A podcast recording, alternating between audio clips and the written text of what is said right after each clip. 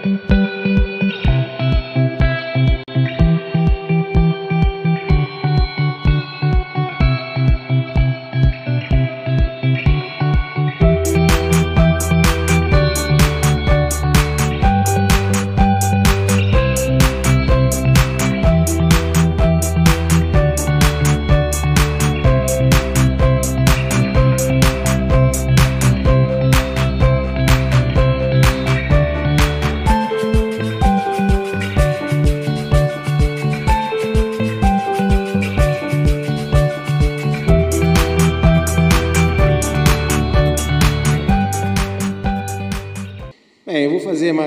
oração e aí nós vamos iniciar a palavra nessa noite.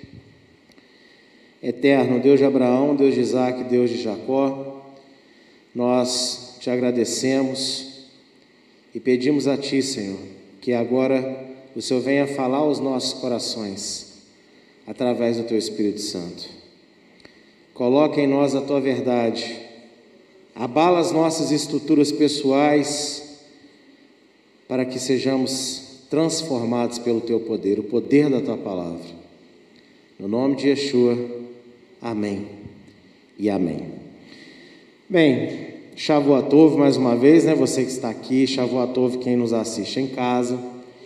E eu quero colocar aqui para vocês o tema dessa noite da palavra é esse daí, ó.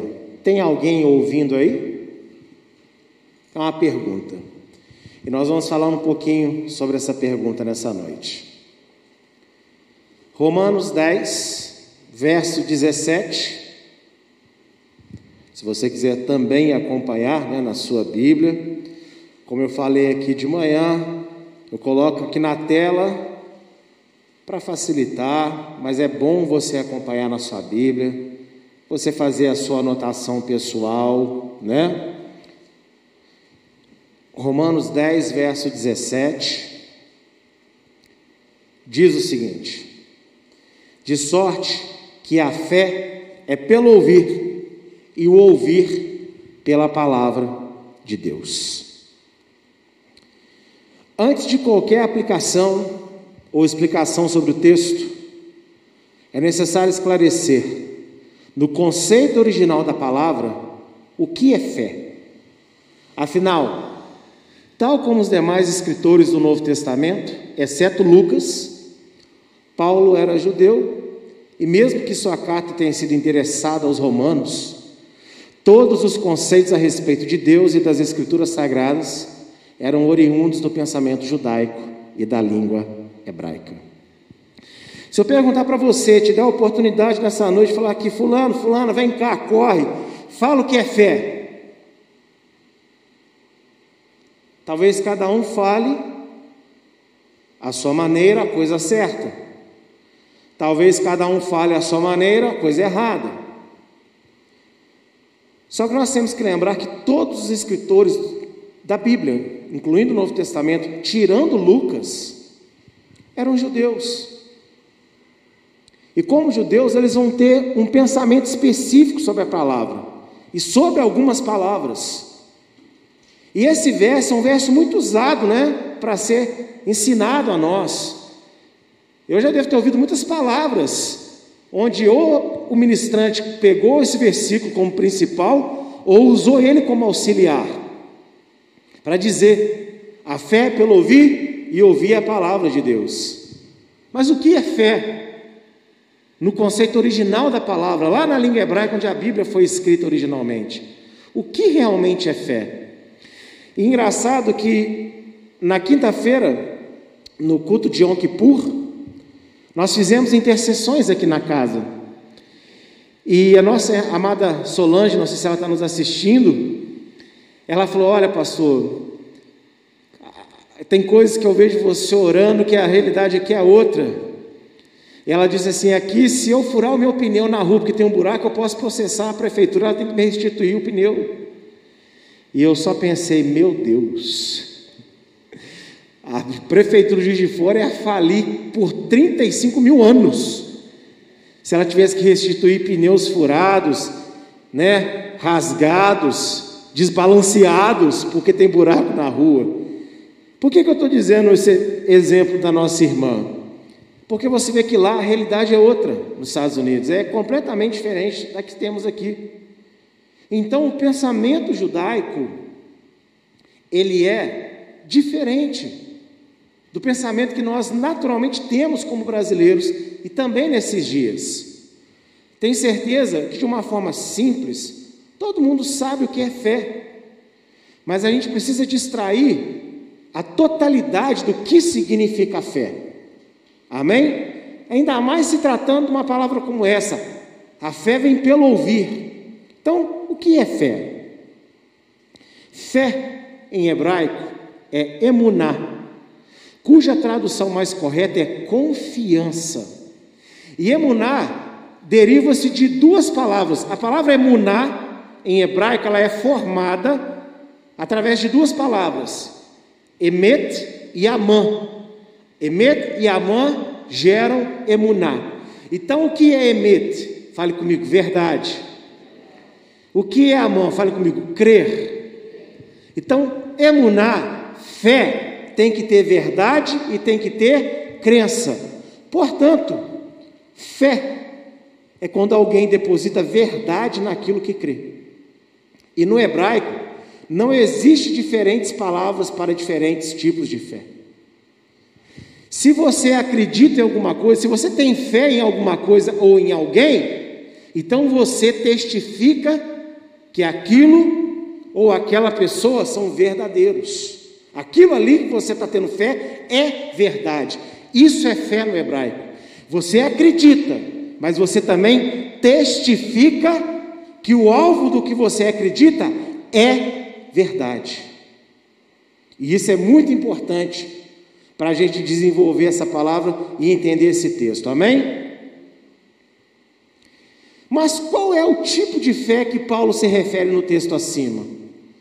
Pois sem um contexto correto, qualquer pessoa pode ser enganada pelo mau uso de um texto bíblico e assim depositar verdade em uma falsa crença, ou seja, ter fé em uma mentira seja esta proposital ou por ignorância. No hebraico, a palavra fé é uma só, para todo tipo de fé, porque o conceito de fé é único. Você crê, você testifica que é verdadeiro. Mas, e nós, enquanto seres humanos? Qual é a fé que nós exercemos? A verdadeira, a bíblica ou o nosso conceito? e no que exercemos a nossa fé. Se a gente não entende o contexto da palavra, você pega isso e aí você pensa: se eu estiver ouvindo a palavra de Deus, não importa o que seja, desde que seja a Bíblia, beleza, isso é fé. Será que é isso? Uma pessoa pode usar a Bíblia de forma errada para enganar outras pessoas.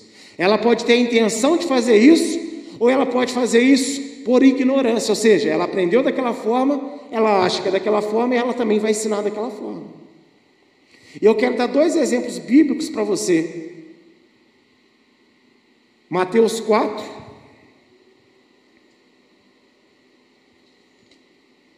de 5 a 6. Mateus 4, verso 5 a verso 6. Olha o que diz. Então o diabo o transportou à cidade santa e colocou-o sobre o pináculo do templo e disse-lhe: Se tu és o filho de Deus, lança-te abaixo aqui, porque está escrito: aos seus anjos dará ordens a teu respeito e te tomarão nas mãos para nunca tropeçar com teus pés em alguma pedra. O próprio diabo levou Yeshua ao alto do templo e falou: Pula aí, pula aí. Se você é filho de Deus, pula. E aí, olha só a esperteza dele, porque está escrito. E ele quer dizer assim: ó, se você pular, o anjo vai te pegar, não vai deixar você morrer. Então veja, um exemplo bem claro. E por que, que para mim esse é o exemplo perfeito? Porque o diabo não tentou enganar a mim que sou idiota, nem você que também é outro idiota, desculpa te ofender. Mas para você entender o que eu quero dizer, nós cometemos idiotices na nossa vida. Nós quebramos cabeça, nós somos teimosos. Tem hora que a gente tema com aquilo que é errado. É ou não é, gente? Mas o diabo ele, fez, ele tentou usar isso comigo com você. O diabo tentou falar isso com o próprio Filho de Deus, com Yeshua, com Jesus. Pula aí! E usou a Bíblia para convencê-lo. E aí eu te pergunto: se o diabo faz isso, ou fez isso com o próprio Senhor, será que até hoje ele tenta fazer isso com a gente? Sabe quando a pessoa fala assim, está escrito mais, a Bíblia diz mais, é mais ou menos a mesma coisa. Então abre o olho, toma cuidado. E segundo exemplo, agora por ignorância. Mateus 22, verso 29. Mateus 22, verso 29, um texto que eu falo muito aqui e não tem como não falar em casos como esse. Olha o que diz. Yeshua, no entanto, Respondeu-lhes, disse-lhes: Errais, não conhecendo as Escrituras nem o poder de Deus. Olha para mim por instante, o que estava acontecendo aqui? Os saduceus, que não acreditavam em ressurreição, queriam provar que não existia ressurreição e montaram uma pegadinha para Yeshua, usando a lei de Deus. Porque na lei de Deus existe uma, uma, um mandamento chamado levirato. Quando a mulher fica viúva, se o esposo da mulher tiver um outro irmão mais velho, aquele homem vai se casar com ela e o primeiro filho daquela relação vai dar nome ao falecido, ou seja, não vai ser contado como filho do irmão que se casou então com a cunhada. Eles pegaram esse princípio e falaram assim: Ô Yeshua, se a mulher se casar com um homem, ele morrer, aí casa com o segundo irmão e morre, casa com o terceiro e morre. Quer dizer, a mulher é uma viúva negra, né? Misericórdia. Mas aí por fim, fala, é, ela se casou com sete. Quando vier a ressurreição, vai ser mulher de quem? Olha só, eles estão usando o mandamento de Deus, a palavra de Deus, para instituir um princípio errado, para defender o que eles acreditavam errado, que é a ressurreição. E aí Yeshua responde: vocês erram, ou seja, vocês estão montando essa pegadinha ridícula para mim, porque vocês não conhecem a palavra de Deus e também não conhecem o poder dele, ou seja, Deus tem poder e vai ressuscitar pessoas. É isso que o texto quer dizer. Então nós temos aqui dois exemplos que pode ser usado a Bíblia de forma má e intencional e pode ser usado por ignorância, porque os saduceus achavam que estavam defendendo uma verdade, uma verdade bíblica. É por isso que quando alguém se aproxima de uma igreja como a nossa, que apregou a restauração, a primeira coisa que eu falo, tenha paciência, calma, abre o ouvido um pouquinho para ouvir, porque você vai ouvir coisas diferentes. Porque nós estamos acostumados, desde sempre, a receber muita informação, e parece que a informação é boa, parece que a informação é correta. Mas será que é mesmo?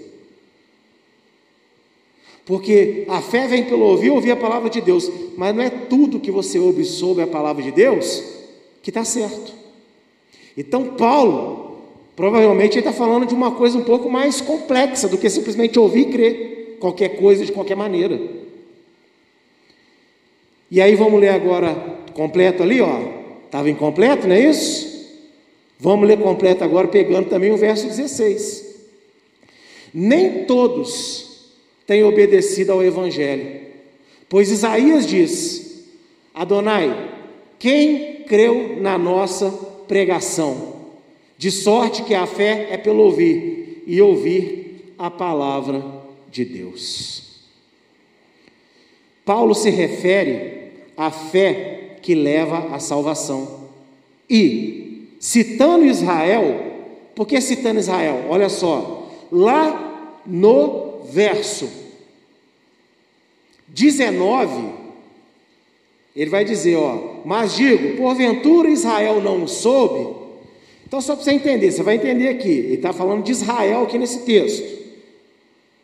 citando Israel, né, que ouviu durante séculos a pregação do Evangelho, por meio dos profetas, não conseguiu obedecer ao que Deus realmente queria, quando seu filho Yeshua veio, no meio do povo, pregando arrependimento com grandes sinais de poder e autoridade.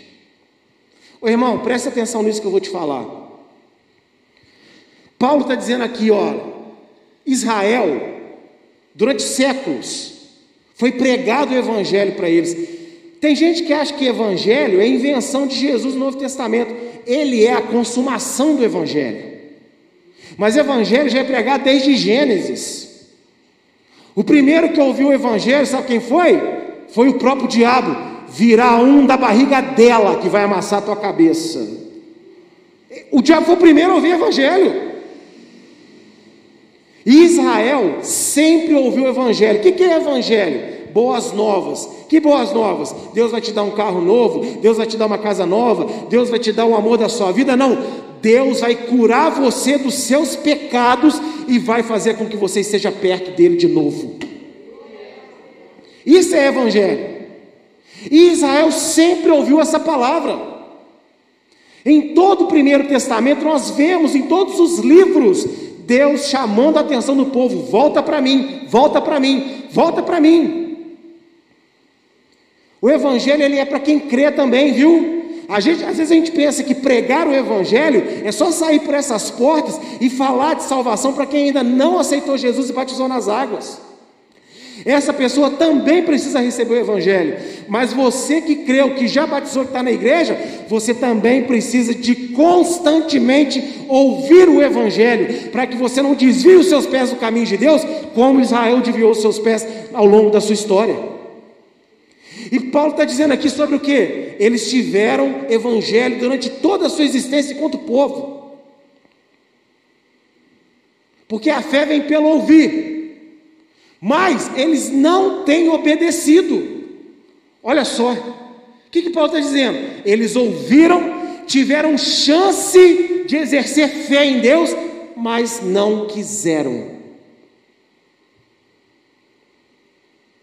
Porque fé, lembra, é uma coisa que você crê, mas você também deposita o que? Verdade. Uma pessoa que diz que crê, mas não deposita verdade, a fé dela está deficiente.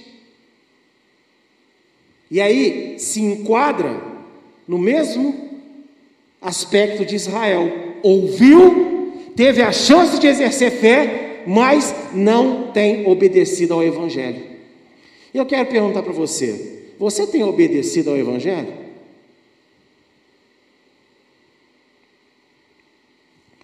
Ninguém pode obedecer ao Evangelho se ao ouvir a palavra de Deus, não crer nela e não depositar, ou seja, conceder a ela toda a autoridade enquanto verdade absoluta, nos céus e na terra, sobre tudo e sobre todos. Mas atualmente, quem se importa com o que a palavra diz? Pois as pessoas querem é ter atenção, ter razão, ter bênção, ter cura, ter profecia e por aí vai. Ó amigo, em primeiro lugar, se você não ouvir, você pode ter fé, mas você vai ter fé, sei lá, sabe-se lá no quê? Fé em Deus, fé para obedecer. Em primeiro lugar, você tem que acreditar no que você está ouvindo. Em primeiro lugar. E na sequência, você tem que conceder ao que você acreditou autoridade. O que, que significa conceder autoridade?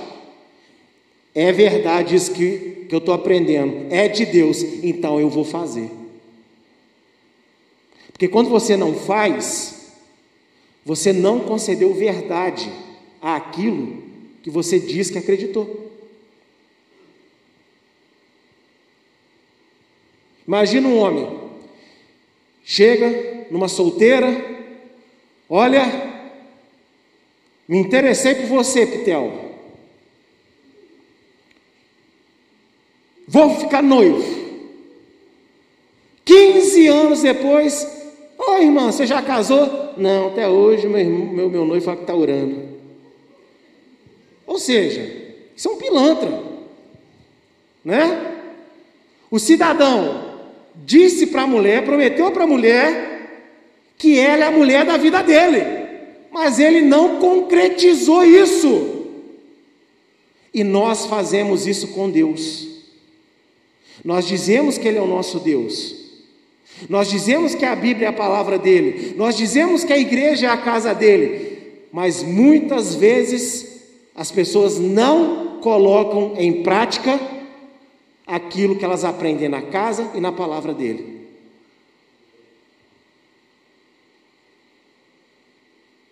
A maioria das pessoas diz acreditar em Deus, diz buscar a Deus, mas ó, ela quer ter atenção para si, ela quer ter razão, ela quer receber a sua bênção, ela quer ser curada, ela quer ouvir uma profecia, seja de Deus ou não. Hoje em dia, as pessoas querem ouvir que Deus, Deus mandou dizer. Se Deus está falando, não importa. O importante é que ela quer ouvir essa frase. Deus mandou falar.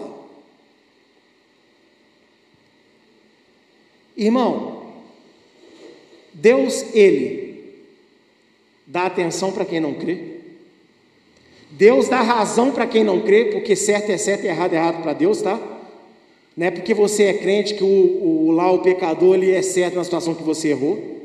Deus ele dá bênção para quem não crê, Deus cura quem não crê, Deus profetiza para quem não crê, para que creia.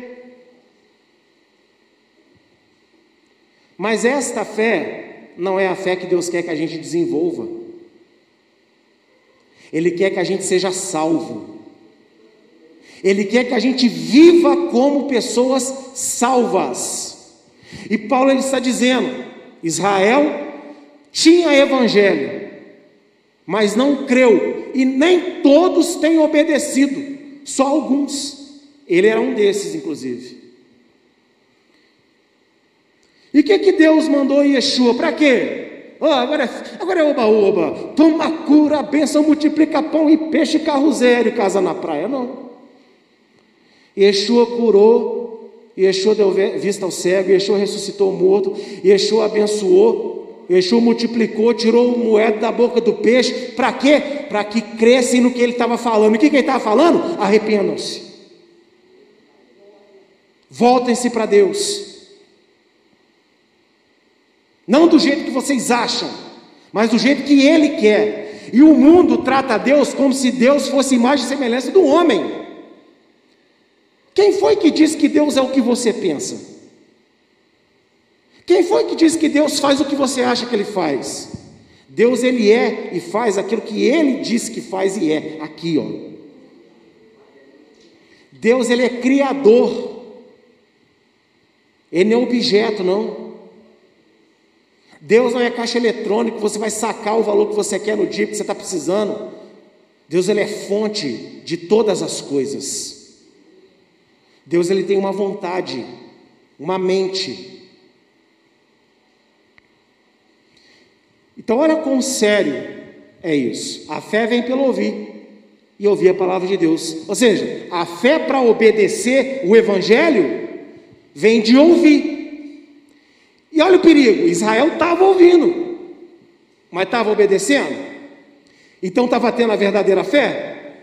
A que Deus quer para nós? Que entenda isso. Deus não é contra, quanto mais eu, você ter fé para alcançar alguma bênção aqui. Aleluia, que Deus faça isso por você, amém? Recebe aí com a sua mão, em nome de Jesus, que você receba a bênção que você está buscando no Senhor. Agora, se Deus te der essa bênção, o que, que Ele quer com ela? Só te alegrar? Porque se sua vida estiver toda errada, e se a sua vida estiver toda fora do lugar, ele te alegrou, mas com um objetivo. Porque Deus ele é carinhoso. Quando a pessoa é muito teimosa, bate muita cabeça, então Deus ele dá uma amassada na pessoa. Mas esse nunca é o primeiro caminho que Deus escolhe tratar a pessoa. O primeiro caminho que Deus escolhe sempre é dar para a pessoa um agrado, um carinho. Entende isso? É como um pai, né? Pai, pai. Chama o filho, conversa com ele, explica. Segunda vez, na terceira, aí já pega currião. Não é isso? Já pega o chinelo, ou vai no tapa mesmo, né? E tem umas mãos pesadas aí, aleluia. Olha só o que diz em Romanos 4, de 4 a 11. Romanos 4, de 4 a 11.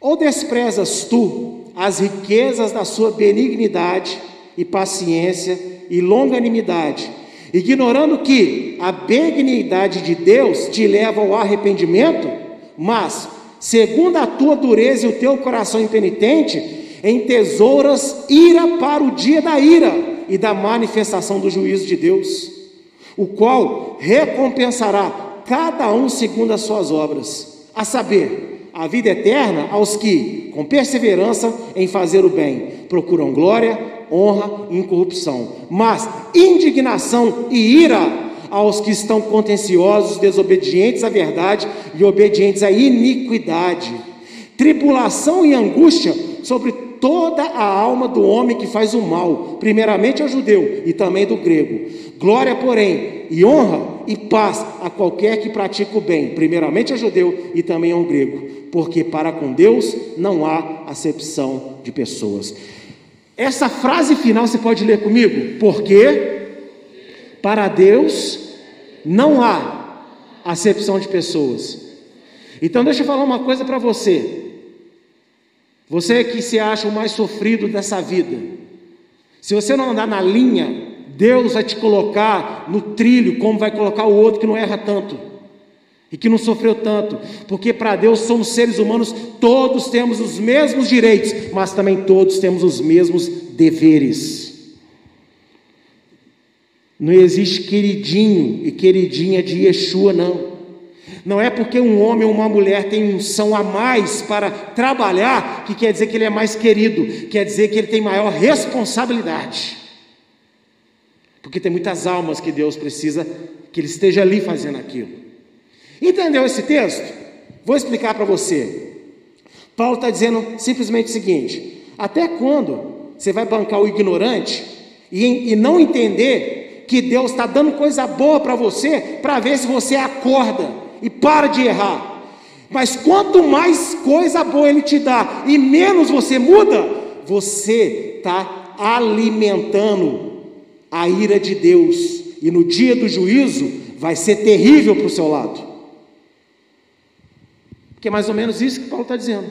Agora, aqueles que estão recebendo de Deus, é Romanos 2, tá? Eu coloquei 4 ali, está errado, perdão, é Romanos 2, de 4 a 11, digitei errado. Aqueles que estão recebendo bênçãos de Deus, sabe que não merece, e aí sabe que está. Amado, deixa eu falar uma coisa: quando Deus dá bênção para aquele que peca, o pecador sabe que está errando. Não precisa de revelação, você sabe exatamente que você está errando. Pode ter erros que Deus ainda vai te trazer à luz, mas existem erros que você está careca, cabeludo, alto, baixo, magro, gordo, sei lá, azul, amarelo, de saber que está errado.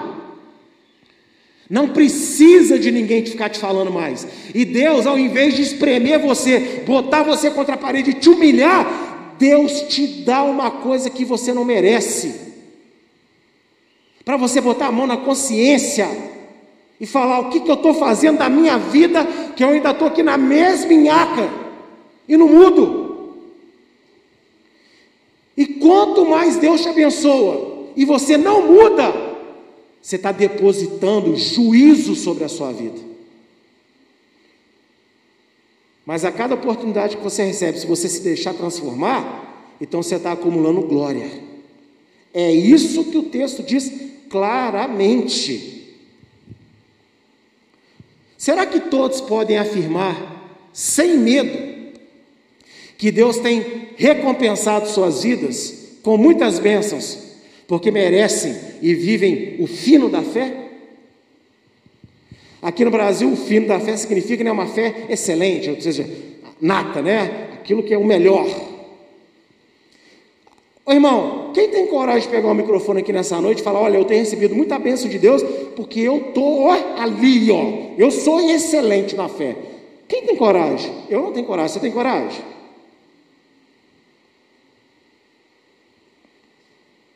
E quantos de nós temos sido abençoados por Deus? Você pode, às vezes, não receber a, a, a tão sonhada ultra bênção que é o que você mais quer. Mas eu tenho sido abençoado por Deus de verdade. Você tem sido abençoado por Deus de verdade? A última benção que eu recebi, assim, né, que eu me lembro para contar, eu já falei aqui. Bateram no meu carro, R$ 1.200 de conserto. No outro dia, o senhorzinho foi lá em casa e me deu o dinheiro na mão. Falei, Toma, só faz um recibo para mim e me perdoa aí por ter batido na sua esposa. Não discutiu nada. Aonde que existe isso hoje, irmão? Fala para mim. Existe isso hoje no trânsito? E você, eu tenho certeza que você também tem recebido livramentos, você tem recebido alguma coisa de Deus. E eu pergunto: você acha que você merece isso que você está recebendo? Você tem coragem de bater no peito e falar: não, eu recebi porque eu mereço. Se então não merece, por que não muda? Por que, que continua a mesma coisa? Porque se Deus te deu e você sabe que não merece, ainda tem alguma coisa para fazer melhor.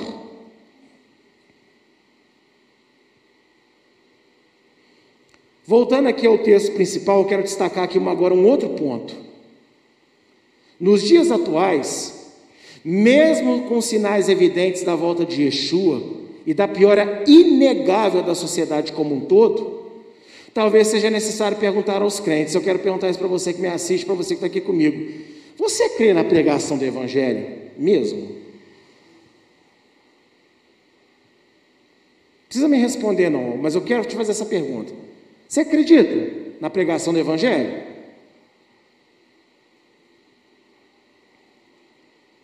Segura esse pepino, esse abacaxi, essa fruta do conde aí, porque fruta do conde não faço ideia como é que descasca, deve ser terrível. Abacaxi e pepino a gente já, a gente já sabe. Então segura isso daí. Você acredita mesmo no Evangelho? 1 Timóteo 4, de 1 a 2, olha o que fala. Mas o Espírito expressamente diz que nos últimos tempos apostatarão da fé, dando ouvidos a espíritos enganadores e às doutrinas de demônio, pela hipocrisia de homens que falam mentiras, tendo cauterizado a sua própria consciência. Nos últimos tempos, muita gente, em vez de obedecer o Evangelho, buscará no Evangelho meios para conquistar aquilo que quer. E você vai encontrar pessoas para dar palavra para você quanto a isso. O que não falta hoje é pregador famoso, em tudo é quanto é rede que fala bonito, tem música de fundo emocionante, tem luz de redevu no altar para ficar aquela ambiência gostosa e só fala o que você quer ouvir. Só fala o que você quer ouvir. Saia fora de pessoas tóxicas. Largue para lá. Seja melhor. Conquiste seus sonhos. E por aí vai. Só que essas pessoas nunca tocam na sua ferida. Tais pessoas nunca têm uma palavra que remexe você no seu banco aí, no seu sofá. Por quê? Porque fala no dia certo, na hora certa, aquele problema que você tem, aquela coisa que você estava buscando em Deus, você está tão miserável, pecador, errando em tudo, mas que daí? Deus me ama, Deus sabe meu sofrimento. Deixa eu te falar um negócio. Yeshua tem uma parábola para isso. O rico e o Lázaro. Ele diz o seguinte: olha, o rico estava lá todo dia diante do altar, oferecia, ofertava, maravilha. E o Lázaro estava ali na porta dele. E todo dia os cachorros lambiam sua ferida, até que ele morreu. E depois o outro morreu também. Lázaro foi salvo, o rico não.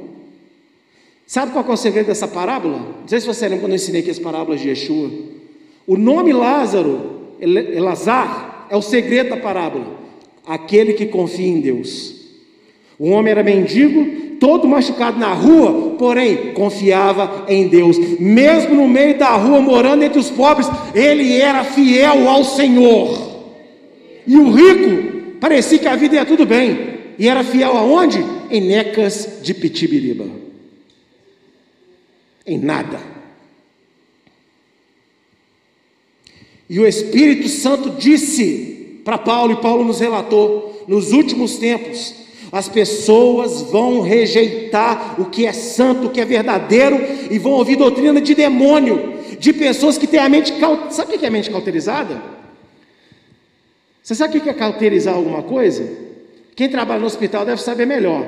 É um corte aqui, vamos supor que eu cortei. Como que cauteriza? Você vem com algo, uma, algo muito quente e fecha, estanca a ferida. Aí sabe o que, que acontece? Você salvou do sangramento, mas aquela região que foi queimada, você nunca mais vai sentir nada nela, porque você queimou também os nervos daquela região.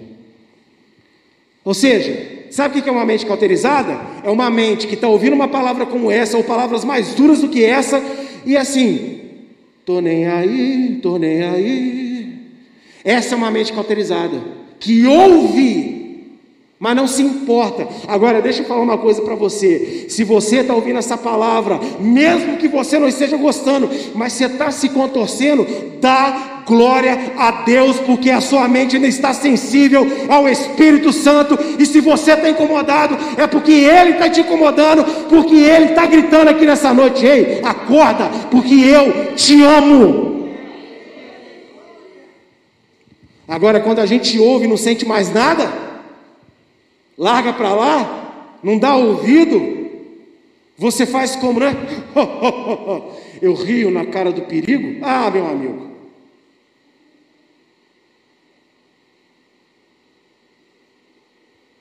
Aí está o problema. E Paulo ele disse que nos últimos dias surgirão palavras assim. Eu não estou falando que você não pode extrair coisas boas de algumas palavras, mas estou dizendo só desses cidadãos e cidadãs aí, ó, que não cutuca no teu erro, que não cutuca no teu pecado. Você se sente, se sente sempre injustiçado, coitadinho, o sofrido, mas você nunca é levado a se analisar, porque sofrimento não é carimbo para ir para o céu, tá? Lázaro não foi para o céu porque ele era um mendigo pobre no meio da rua. Ele foi para o céu porque o nome dele era Eleazar, ou seja, aquele que confia em Deus. Lembrando que essa parábola é uma historinha que Yeshua inventou para falar. Não existia uma pessoa chamada Eleazar em um rio. Não existiu essa situação. Ele inventou para passar um princípio. Então o segredo é: confie em Deus, não importa o que você faça, não importa o que você viva, não importa quem você seja. Confia nele, que aí a tua salvação está garantida. E também lá em 2 Timóteo 4,3, tem um texto que soma com esse. Porque virá tempo em que não suportarão a sã doutrina, mas, tendo comichão nos ouvidos, amontoarão para si doutores conforme as suas próprias concupiscências. Ou seja, não suporto sã doutrina, não suporto ouvir repreensão, não suporto ouvir exortação, não suporto ouvir um ensino verdadeiro. Eu quero é palavra que me motiva. E aí, meu querido, fica tranquilo, porque tem uns montes para você. Você pode fazer unidunite, eu vou ouvir esse daqui, todo dia, e vai ter um novo. Amontoarão, ou seja, vai se multiplicar de uma tal maneira esse tipo de palavra, e pessoas que querem pregar sobre isso, você vai ficar até assim: o que, eu escolho? Quem que eu escolho hoje? Não sei, porque é muita gente. Mas e a sã doutrina? Essa eu não quero. E a verdade da palavra? Não. É bonito, oh, oh, é de Deus, mas. Enquanto muitos têm pregado sobre fidelidade, sobre os sonhos, que Deus não abandona ninguém, por mais pecador teimoso que seja, Hoje o Espírito Santo de Adonai concede mais uma oportunidade para nós analisarmos e, no nome de Yeshua, mudarmos de uma vez por todas. Irmão, pastor James ultimamente tem dado umas palavras, né? Parece que já dorme com um cajado, né? nem com a pastora Daniele mais, né? Sabe por quê? Porque é bonito postar, né? Que Jesus está voltando. Eu prefiro não postar que ele está voltando e acreditar que ele está voltando. E para mim é inegável que a volta dele está muito próxima. E a sociedade está piorando numa velocidade assustadora. E eu não posso aqui brincar de passar, massagear seu ego. Porque muita gente está com a vida ainda muito errado. Não é que eu sei, não, é porque Deus sabe. E a gente precisa de consertar a casinha logo, antes que ele volte. Porque tem coisas que às vezes a gente acha que tudo, tudo a gente acha assim, não, isso aqui Deus vai relevar. Um, onde, onde está na Bíblia que Deus releva alguma coisa? E Yeshua perdoar você de todo o pecado, não é ele relevar. E Yeshua te perdoar de todo o pecado significa o seguinte: que ele levou chicotada na cruz para esse pecado aí ser perdoado. Ele não releva, não, ele pagou o preço, é diferente. Tem pessoas que acham que o amor de Deus é tão profundo, avassalador e grande que Deus não se importa. Não tem nada a ver com não se importar. Tem a ver com Deus ter tomado uma atitude eficaz. Ele pagou o preço. Cada mentira que você conta, cada é, briga que você tem, cada é, dívida que você contraiu, cada, sei lá, cada coisa errada que nós fizemos as costas dele foram punidas por isso. Deus se importa com o seu pecado, o micro pecado que você tem. Não se importa no sentido de que está ali te xoxando toda hora. Se importa que ele pagou para você ser liberto dele. E estão pregando um Deus o seguinte: olha, Deus pagou o preço, mas pode continuar com seu pecado, porque ele não se importa. Mas o que, que é isso? Isso é no mínimo sua pregação antibíblica, sei lá, para não dizer coisas piores. Deus não se importa. Deus, Ele não deixa de te amar e Ele não deixa de querer você, apesar de tudo que você é e faz. Mas Ele se importa tanto com o que você fez e é, que Ele pagou um preço muito alto entregando o Filho dele, para através agora do Espírito Santo, transformar você numa pessoa melhor. Os nossos pecados não foram empecilhos para Deus derramar o seu amor sobre nós. Mas não quer dizer que eles podem permanecer aí, não. Porque se você se encontrar com Yeshua e esse pecado ficar aí, você está lascado. Ah, mas o outro pastor não falou. Problema dele. Podem um milhão falar, eu aqui estou falando o contrário, e sábio vai ser você se você me ouvir. Deus te ama demais, e pagou um preço muito caro, estou repetindo, para te salvar. E salvação não é você continuar vivendo da mesma forma, salvação é você ser transformado. É você receber a oportunidade agora de viver o reino de Deus na sua vida. Porque afinal de contas, para que dar ketchup para uma pessoa se ela não vai usar no, no, no sanduíche? Qual o sentido disso?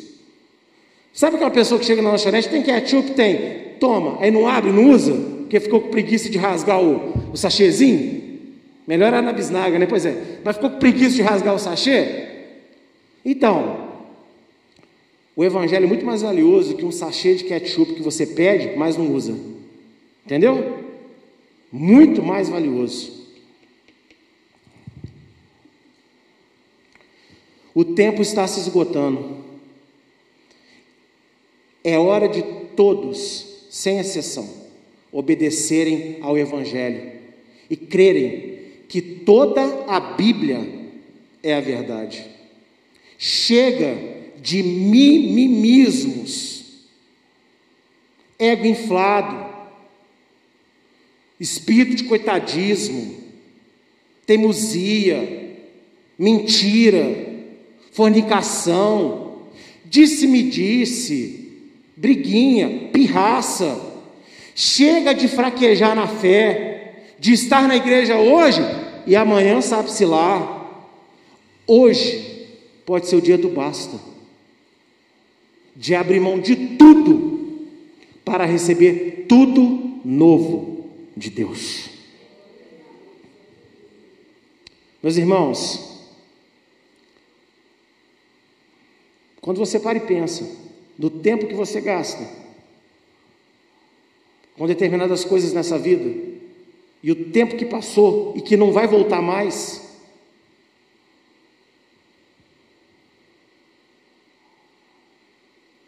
você percebe que existem coisas muito mais valiosas para você dedicar a sua vida. E essas coisas eu estou dizendo sobre o reino de Deus. Sentir a presença de Deus é muito mais gostoso do que qualquer outra coisa que tenta tirar ela de você. Não dá mais para a gente ficar brincando. Não dá mais para a gente, ah, ah, porque, ah, não dá tempo mais. Quando é que, quando é que as pessoas vão entender isso? Para, gente, não, ó, não, não tem tempo mais. Não dá para ficar brincando. Quantas pessoas que a gente conhece estavam aqui ontem, hoje não estão mais. E isso a gente está falando da ponta do iceberg chamado Covid-19. Você acha que vai parar por aí? Se estamos aqui é pela misericórdia de Deus, que poderíamos ter sido nós. Poderíamos ter sido nós. Então, que tempo a gente acha que tem para ficar enrolando, continuar enrolando, continuar enrolando, continuar enrolando? Amigo, deixa eu te falar uma coisa: você não ganha, você, você não ganha nada querendo provar nada para mim. Não quero que você prove nada para mim. Pare de achar que você tem que provar alguma coisa para alguém. Agora, para Deus, você tem que provar. Provar o quê? Que você crê no Evangelho. Que o Evangelho é verdade porque não adianta, já disse, você tem a Bíblia, você tem a igreja, você tem irmãozinhos de fé, você tem conversas, você recebe oração, enfim, mas você não pratica o que você diz que acredita. A palavra diz claramente que o diabo é o pai da mentira, mas a gente continua mentindo.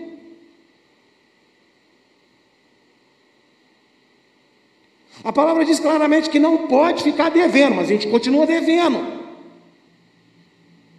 E está achando que Deus vai relevar isso. Não vai, não vai. Desculpa o Satanás do inferno que conseguiu achar uma boca num altar com um microfone para dizer que Deus não se importa. Eu estou aqui nessa noite como um verdadeiro profeta do Senhor para falar: Deus se importa sim. Ele não está te julgando pelas coisas que você ainda faz. Mas Ele está dizendo: a minha mão está estendida para você, deixa eu te tirar dessa vida, deixa eu curar você da sua desobediência. Por quê? Porque Ele te quer. Deus te quer. Eu quero que agora você faça Vamos fazer um exercício comigo nessa noite, amém? Um exercício. Pode ficar tranquilo que sou eu que estou aqui na frente. Eu gostaria que por um, um instante você fechasse os seus olhos por um instante. E se imaginasse aqui na igreja mesmo. Só que agora eu gostaria que você imaginasse que só você está aqui na igreja. Não veio mais ninguém no culto. Não veio Ana Clara para cantar, não veio meu cunhado para tocar, não veio o Mateus para ministrar. Só está eu e você aqui. Pastor Dime e você estaria tendo culto do mesmo jeito, com a mesma palavra. Porque ainda que Deus queira todo mundo que está aqui, Ele consegue olhar para você como uma joia preciosa e especial para Ele, única. Amém? Efésios 5,14. Por isso diz: Olha para cá, olha para mim. Eu quero que você leia isso aqui comigo. Vamos. Por isso diz: Desperta tu que dormes, e levanta-te dentre os mortos, o Messias te esclarecerá. Aqui, faz assim comigo, assim, ó. Acorda.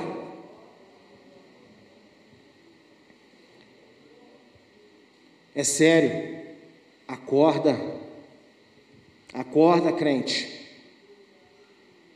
Acorda, homem de Deus, mulher de Deus.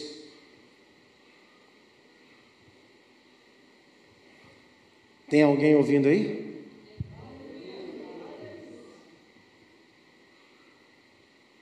E eu quero orar nessa noite. Se você deseja receber esta oração, porque você ouviu a palavra e recebeu da palavra e quer mesmo que a partir de agora você. Pastor nenhum gosta de bater, não, gente. Pastor gosta de ver as pessoas bem, voando na fé. Mas quando a ovelha bate muita cabeça e quer porque quer ir para o lado errado, o pastor vai lá e quebra a patinha da ovelha. Para ela parar de fugir mas trata ela para depois ela voltar a caminhar, mas caminhar junto com o rebanho. E Deus quer você junto com o rebanho.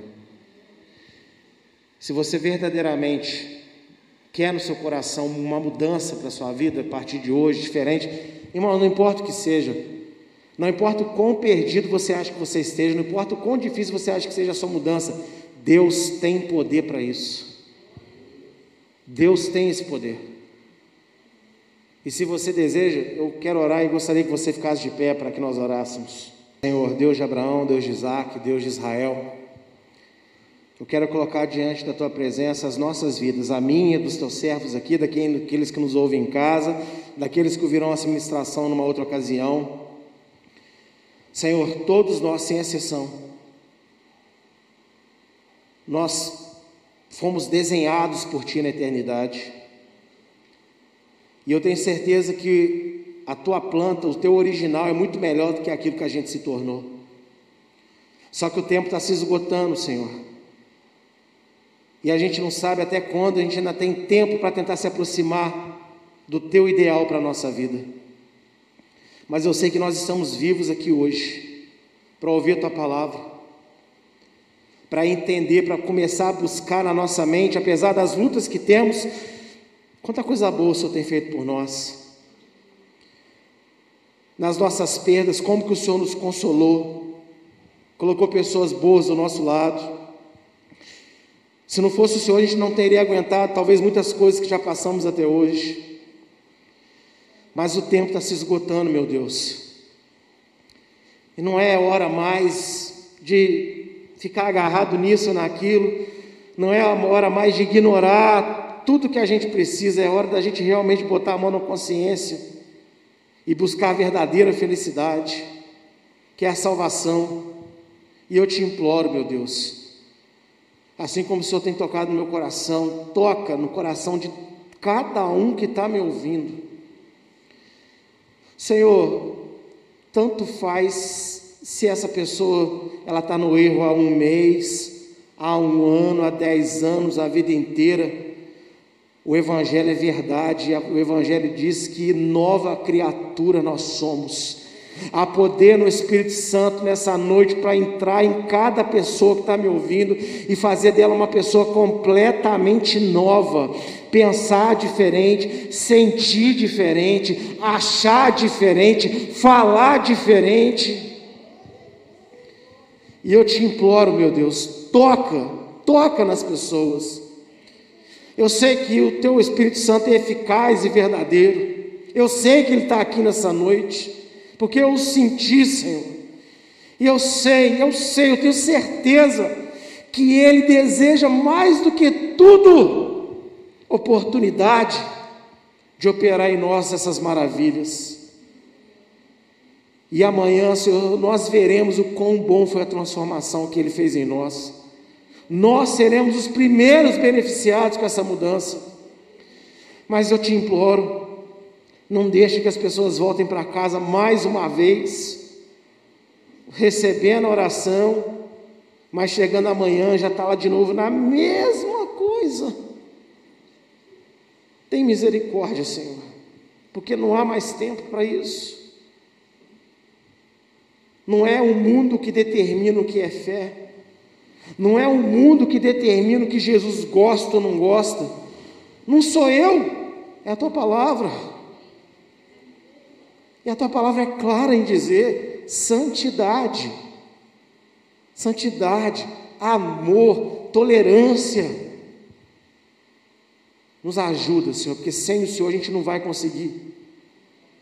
Eu creio, eu creio de todo o meu coração que muitos aqui já tiveram muita vontade, mas talvez até hoje não conseguiram porque quiseram fazer com as próprias forças. Mas nós aprendemos nessa noite que a verdadeira fé deposita verdade.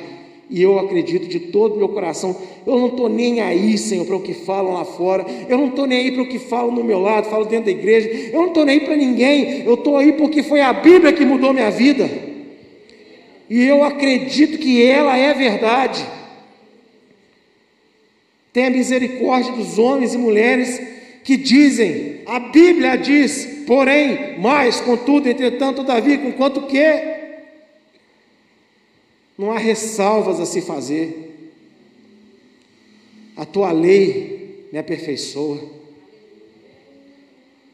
Os escritos que contam a história, como Reis e Crônicas e Josué e Esdras e Neemias, muda a minha vida. Os salmos levantam o meu astral. Provérbios me dá sabedoria. Os profetas me exortam. O Novo Testamento fecha com chave de ouro, o entendimento no meu coração. Toda a tua palavra, ela é santa, meu Deus. Ela é santa. Tem misericórdia de nós, Senhor, que passamos dias sem ler a tua palavra e o primeiro bobo na internet que vem falar que não precisa, que não importa mais. Às vezes a gente está ali, Senhor, acreditando naquilo, e vê um videozinho, e vê outro, e vê dez, e vê quinze, uma vida inteira vê aquilo ali. E a tua palavra, às vezes, ela ali fica fechada, ignorada. E eu imagino quantos homens sofreram ao longo da história para que este livro chegasse nas nossas mãos. Oh Senhor, não fica triste conosco. Porque eu imagino que todos os dias o Senhor prepara uma mesa na nossa casa. Senta ali do outro lado da mesa para estar conosco, para nos explicar. Mas a gente prefere a Netflix, a gente prefere, Senhor, tantas outras coisas ao estar ali lendo a tua palavra. Tem misericórdia de nós, Senhor, porque nós somos muito miseráveis. Nos ensina a depositar verdade no que a gente diz que acredita. Nos ajuda realmente a olhar para a Bíblia como verdade e viver ela antes que seja tarde demais. Eu não peço, Senhor, que aperte ninguém. Eu peço, Senhor, que o Senhor continue fazendo como lemos em Romanos 2. Continua, Senhor Continua dando bênção para todo mundo. E eu peço nessa noite com carinho, porque eu amo esses que estão comigo, Senhor. Aos solteiros, eu peço que o Senhor arranje um marido, uma esposa. Aos casados, eu peço que o Senhor restaure o casamento. Aos viúvos que já não querem mais se relacionar, eu peço que o Senhor gere consolação nesses corações. Aos doentes, eu peço cura. Aos famintos, eu peço comida. Aos desempregados, eu peço trabalho, Senhor.